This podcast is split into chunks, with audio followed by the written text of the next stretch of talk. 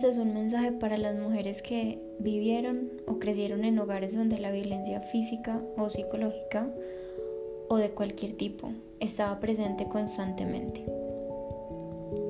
Hace unos días me llegó un mensaje, una información sobre una creencia que tenía de mi vida y pude entender desde dónde viene, cómo ha ido formando mi experiencia aquí.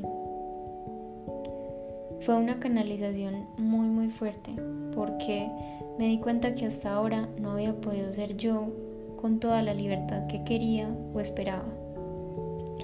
Y te voy a explicar por qué, principalmente porque siento que debo compartirlo. Cuando existe un abuso de cualquier tipo de manera repetida, comienzas a crear múltiples mecanismos de defensa, dentro de los cuales está ser estratégica frente a tu abusador. Aprendes de cierto modo a manejarlo, a no alborotar el avispero, como dicen por ahí. Aprendes a leer a las personas, aprendes a ver lo que desencadena sus peores reacciones y te enfocas en tratar de evitarlas. En su lugar también lees lo que les hace bien y te conviertes en eso. Tal vez en tu grupo de amigas eras la que se mezclaba, la que no quería llamar la atención. Es más, hasta podías criticar a aquellas mujeres que hacían eso. Tal vez eras esa niña que después de tantos castigos ya no le importó hacer lo que quería, porque el resultado siempre iba a ser el mismo pero tenías esa sensación constante de defraudar a los demás. Tal vez fuiste aquella que logró ser eso que sus padres querían, un orgullo de niña. Ella no pone problema para nada, cuando en realidad vivías bajo el miedo de hacer algo que a los demás no les guste, porque te podías ganar un castigo o un mal comentario sobre lo mal que haces las cosas. O perderías esa imagen de la niña perfecta. A ti que aprendiste a no ser tú, a ti que esperas a que los demás estén bien antes que tú, a ti que te pasas la vida esperando a que todo lo demás esté en condiciones perfectas para sentirte en paz, a ti que te preguntas ¿Por qué las cosas que quiero no me suceden? A ti, que prefieres mantenerte en tu energía masculina para resolver problemas. A ti, que te quejas porque no encuentras personas reales y sinceras. A ti, que te encuentras con parejas que nunca logran entender lo que quieres.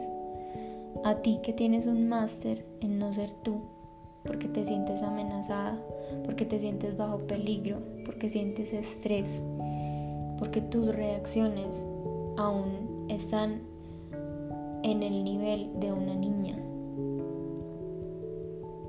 A ti puedo decirte que mientras sigas queriendo ser lo que el otro quiere, lo que al otro le gusta, nunca podrás experimentar una relación verdadera, ni contigo ni con lo que te rodea porque todo empieza por ti.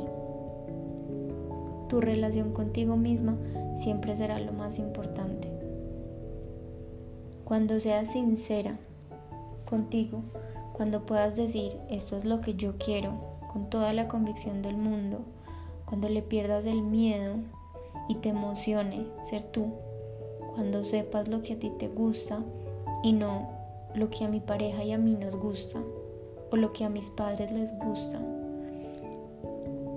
Cuando dejes de decirte mentiras, cuando dejes de fingir, cuando tengas una relación tan clara contigo, que puedas dejarte llevar por tu intuición, cuando confíes en ti, cuando priorices tu relación contigo misma, vas a experimentar una realidad completamente diferente y de eso estoy segura. Tus tiempos los decides tú. Lo que te pones lo decides tú. La pareja que tienes la decides tú. Cómo te alimentas también.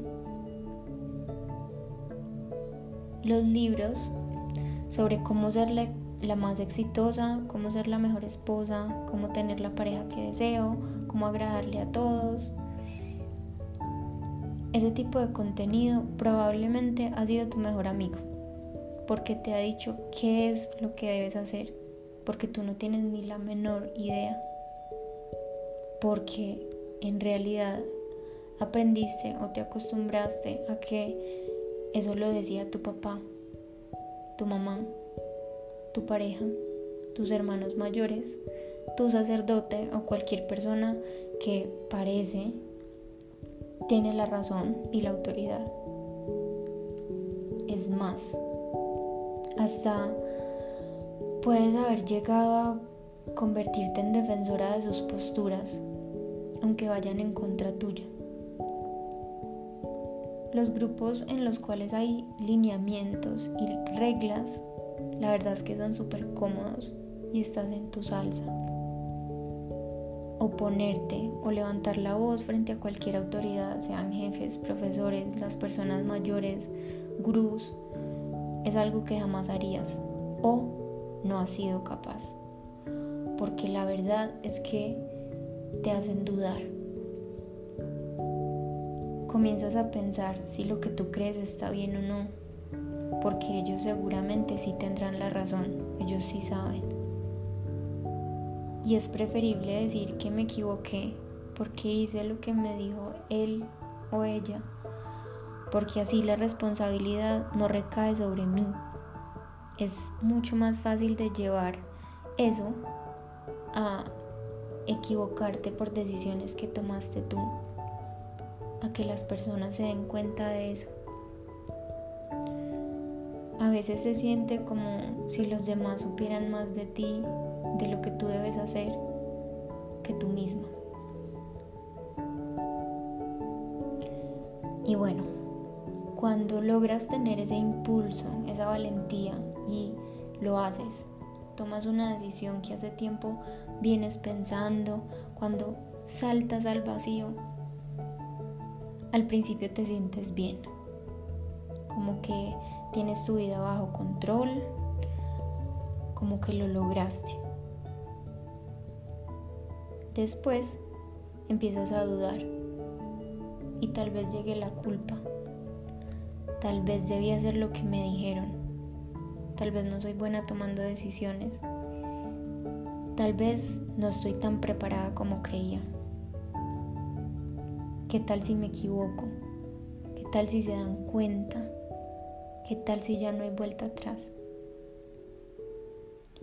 Y puedes continuar con tu decisión, pero estoy segura que te habrás encontrado con lo mismo.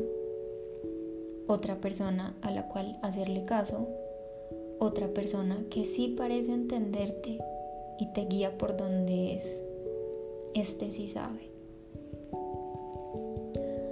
aparecen otras circunstancias que te hacen experimentar la misma sensación de no poder ser tú, de que lo que tú piensas o haces, la verdad es que no sirve porque no vas a lograr cualquier meta que te hayas planteado. Pero eso solo sucede porque lo crees. La vida entonces nunca estará a mi favor, las cosas no suceden como yo quiero y ese círculo continúa. Porque cada vez tu realidad te va mostrando más pruebas. Te conviertes en la persona que siempre se queja de su vida o la que es una perfecta estratega. Eso solo va a parar cuando dejes de creer que eso es lógico, que eso está bien o que es sano. Cuando veas lo ilógico, lo incómodo y lo aburrido que es no sentirse libre. Cuando te des cuenta del gran poder que tienes. Cuando te des cuenta que tu vida te pertenece y que no hay equivocaciones, que hoy, en este momento, estás donde debes estar. Que el camino correcto solo lo puedes saber tú. que en realidad sí eres valiosa. Y no por lo que haces, no por lo que le das a los otros, no por tus logros, no por la cantidad de dinero que haces, ni por la pareja que tienes, sino por ser tú, por tu presencia, porque de otro modo no vendrías a experimentar esta realidad, porque no habrías decidido venir a divertirte, venir a sentir, a vivir. Hacer creer a las personas lo que tú quieres es muy fácil y tú lo sabes, porque eso es lo que aprendiste. Pero tu experiencia de vida te dirá lo sincera que has sido contigo misma lo que vives día a día, las emociones que sientes, todo eso será la muestra de lo que crees de ti. Ahora, ¿te ha parecido una experiencia placentera? Si tuvieras que poner a otra persona a vivir tu vida, ¿qué le dirías? Si se enterara de lo que sientes y piensas por debajo de toda esa fachada, ¿cómo te sentirías? Ser tú será divertido, placentero, sincero, real y fácil cuando dejes de evitarlo.